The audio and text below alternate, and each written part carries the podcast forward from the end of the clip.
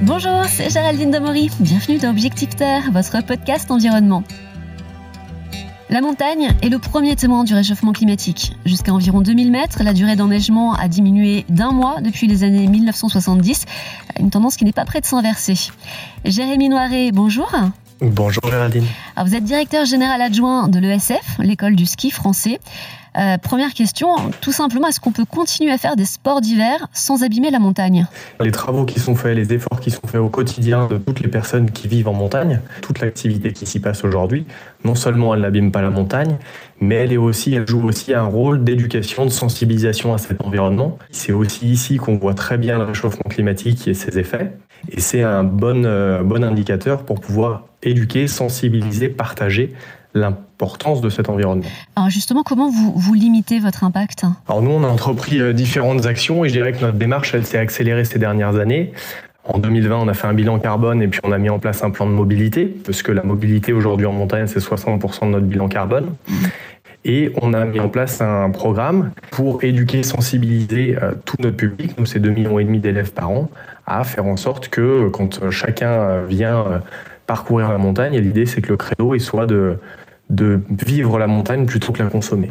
L'idée de ce programme, c'est qu'on puisse faire à la fois des activités physiques et sportives sur la semaine, sur des demi-journées ou des journées, mais surtout que ce programme il soit en lien avec la découverte de l'environnement. En fin de semaine, au même titre qu'ils vont valider des compétences physiques sportives, ils valideront aussi des compétences sur la faune, la flore, de pouvoir reconnaître une empreinte de chamois par exemple, la différence entre je sais pas un sapin avec euh, d'autres arbres et l'idée, c'est qu'on les emmène, on les forme avec nous. Il y a une action qui, qui est importante en montagne sur laquelle on est aussi bien engagé, mais je dirais de manière collective, c'est euh, les classes de découverte qui sont euh, cassées la figure depuis des années et qu'on essaye de relancer. On commence à voir les premiers retours qui, euh, du coup, permettent une mixité sociale énorme et qui sont une vraie plus-value pour les enfants.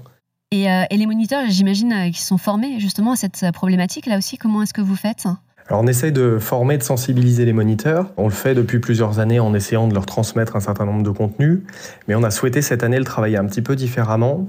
Et pour la première fois, au mois de mai dernier, on a fait intervenir un climatologue, en l'occurrence Jean Jouzel, l'ancien vice-président du GIEC, qui est venu nous parler, nous sensibiliser sur les effets du dérèglement climatique, pour euh, poser, je dirais, un petit peu le cadre, nous donner aussi la voix. Et les propos de Jean étaient de dire que euh, la neige est aujourd'hui présente et elle est toujours présente et que le ski ne sera pas fini, il va certainement évoluer et que pour autant, il fallait que nous, moniteurs de ski, on puisse s'adapter. Donc c'était vraiment le maître mot. Et partant de là, on a engagé euh, des ateliers fresques du climat dans tous les massifs, où on a formé 75% des directeurs, des directrices des ESF. Et donc le temps suivant, c'est ce qu'on est en train de faire, c'est de dérouler un programme qu'on puisse mettre en place dans les écoles de ski et nous d'outiller les écoles de ski pour que de euh, d'un petit groupe qui sera très engagé, on va essaimer pour arriver à ce que tous nos 17 000 moniteurs soient alignés sur le sujet. Vous dites que le, le, ski, c'est pas fini, la neige, c'est pas terminé. Mais euh, on voit quand même qu'il y en a de moins en moins. Euh, à la Plagne, par exemple, le ski sur le glacier, là, c'est terminé. Cette année, c'est fini. On va faire quoi à la montagne quand il n'y aura plus de neige? En fait, on va s'adapter. Euh, les incidences sur la neige seront plus ou moins visibles, plus ou moins rapides selon l'altitude, selon l'enneigement, selon les versants. Et c'est d'ailleurs aussi à cette occasion-là qu'on a pu présenter présenter un outil qui s'appelle ClimSnow, qui est un outil qui est basé sur les rapports du GIEC, qui est fait en partenariat avec l'INRAE, avec euh, Météo France et avec une structure qui s'appelle Dianeige. Donc ça permettait aussi déjà de se projeter en disant, bon voilà, à quelle échéance, échéance plus ou moins longue, euh, l'impact va toucher les stations. Donc ça fait partie des actions où on va pouvoir proposer, quand la montagne elle est enneigée, du ski et toutes les disciplines que l'on pratique depuis des années, et quand on aura peut-être un peu moins de neige, qu'on ait une offre alternative à proposer pour continuer à animer nos stations. Bah, merci beaucoup, bonne journée. Bonne journée, au revoir.